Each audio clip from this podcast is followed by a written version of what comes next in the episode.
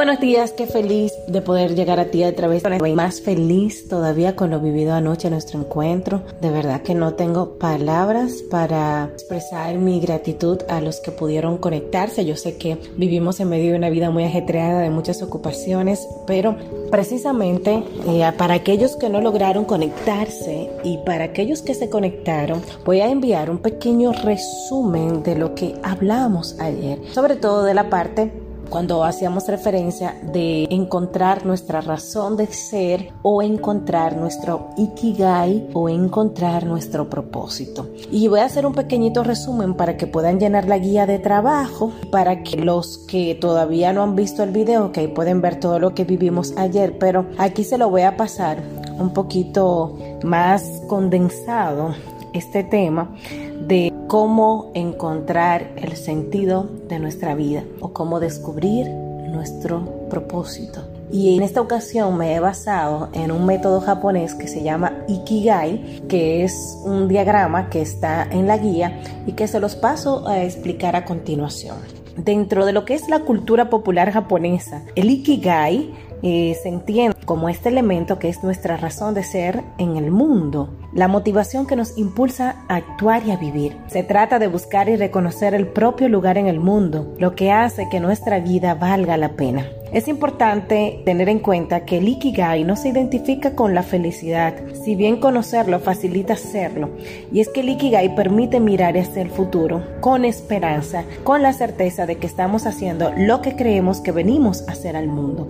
Por eso utilicé este diagrama del Ikigai, porque cuando yo me encontré con esto, para mí fue muy impactante, porque en una búsqueda de seguir cumpliendo mi propósito, ya yo tenía muchas de las áreas cubiertas de las que les voy a hablar a continuación, pero había una área que sentía que necesitaba dar más y era lo que el mundo necesita. Y eso tiene que ver con la misión del para qué estoy aquí en la tierra. Y todo esto me ayudó a poner en orden mis ideas y me ayudó a centrarme en mi propósito y por eso quiero compartirlo con ustedes. Además, esta filosofía del Ikigai que, que viene siendo como una manera de vivir eh, que justamente un pueblo muy pequeño de Japón, Okinawa, este pueblo de Okinawa ha sido como un referente para el mundo acerca de lo que es la longevidad de sus habitantes, pero también saber de que personas de más de 100 años todavía tienen una vida productiva y que son felices y plenos en lo que hacen, pues ha sido objeto de mucha investigación. Pero cuando usted revise el Ikigai se da cuenta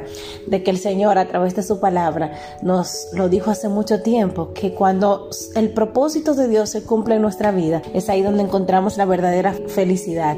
Pero todo esto nos ayuda a tener un poquito de claridad. Entonces, el Ikigai permite mirar hacia el futuro con esperanza, con la certeza de que estamos haciendo lo que creemos que venimos a hacer al mundo. El Ikigai también se vincula a la autorrealización. ¿Cómo identificar el Ikigai? Ya yo te expliqué eh, qué significa la palabra Ikigai, que es un concepto japonés sobre el sentido de la vida. Es la filosofía de vida propia de Japón, específicamente de este pueblito que te mencionaba anteriormente, de Okinawa. Entonces, ¿Qué pasa con esto? Ya, ya, ya yo te dije en qué consiste. Ahora, ¿cómo podemos nosotros identificarlo? El Ikigai puede ser hallado en la confluencia entre lo que nosotros amamos, aquellas cosas en las que somos buenos, aquello por la cual pueden pagarnos y aquello que el mundo necesita. Estos aspectos pueden estar relacionados de diferentes maneras, pero a veces se dificulta la percepción de que estemos ante nuestra razón de existir si no existe un equilibrio. La interacción entre lo amado y aquello en lo que somos buenos es lo que se llama nuestra pasión, que si a su vez confluye con nuestra profesión, la cual surge de la confluencia entre aquello en lo que somos buenos y aquello por lo que nos pagan. Y logramos esto, nos va a proporcionar una gran satisfacción. Sin embargo, lo percibimos como inútil a menos que esté conectado con lo que el mundo necesita. O sea, si yo tengo esas áreas cubiertas y era lo que me estaba pasando. Yo estaba trabajando en mi pasión, yo estaba trabajando en mi profesión, ¿verdad?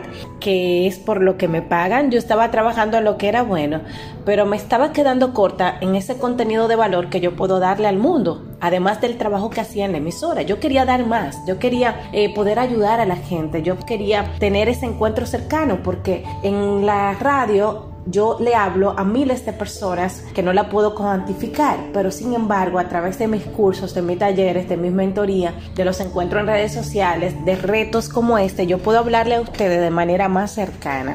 Entonces me faltaba esa parte de conectar lo que el mundo necesita. Entonces, esa interacción entre lo que el mundo necesita y aquello por lo cual nos pueden pagar permite encontrar nuestra vocación, que si a su vez se relaciona con nuestra profesión va a generar comodidad, pero también eh, la sensación de vacío existencial, si eso no está ligado a nuestros intereses y a lo que amamos. Aunque parezca un trabalengua, yo te invito a que tú puedas escucharlo con detenimiento. Por otro lado, lo que el mundo necesita y aquello que amamos confluye en lo que entendemos por nuestra misión. Si nuestra misión y nuestra pasión coinciden, nos vamos a sentir realizados y disfrutaremos, pero no podemos alcanzar una posición y mantenernos si eso no se junta con aquello por lo cual nos pueden pagar. Si misión y vocación están en relación, estaremos ante algo que nos va a entusiasmar, que nos va a motivar a despertarnos cada mañana y eso nos va a hacer sentir que estamos haciendo una tarea útil pero si no estamos ante algo en lo que seamos buenos, estaremos inseguros e inciertos respecto a nuestras acciones y nuestro desenvolvimiento. En conclusión, se precisa de un equilibrio perfecto entre los diferentes elementos citados para alcanzar e identificar nuestro Ikigai. Se trata de buscar que nuestra vocación, profesión, misión y pasión coincidan en uno o varios temas o en varios aspectos, de tal manera que se vuelva un elemento central en nuestra vida. Esto permite que estemos en sintonía con lo que venimos a hacer en el mundo ser más auténticos, más naturales y conectados con nosotros mismos. Dicho esto, puede parecer que se trata de algo muy difícil de lograr identificar. Sin embargo, lo cierto es que en muchas ocasiones y para un gran número de personas se trata de un conocimiento que ya poseen en algún grado y que pueden encontrar en lo más obvio y natural. El problema está en que a menudo olvidamos que eso está en nosotros. Nos da miedo encontrarnos con nosotros mismos. Es por eso que yo te propongo a ti a que tú utilices la guía de trabajo para hacer esa reflexión en esas cuatro áreas. Esas cuatro áreas importantes. Lo que tú amas, en lo que eres bueno, lo que el mundo necesita y por lo que te pueden pagar. Luego de hacer esa reflexión, vamos a encontrar los puntos donde podamos unir que estas cuatro áreas puedan converger entre sí y ahí tú vas a estar encontrando tu propósito, vas a estar encontrando tu ikigai, vas a estar encontrando tu razón de ser. Entonces, mira qué, qué maravilloso tener nosotros esta experiencia de tener este encuentro con, con, nosotros mismos. Es un viaje a nuestro interior, a nuestro corazón, a identificar cuáles son esas habilidades que tengo, a identificar qué es eso que me hace feliz haciendo por los demás, como lo que el mundo necesita de mí, qué es el para qué estoy aquí en la tierra, el propósito para el cual Dios me creó, cuál es eso que yo hago, qué es eso que yo hago que puede agregarle valor a la vida de los demás. Entonces yo espero que sea de gran bendición para ti.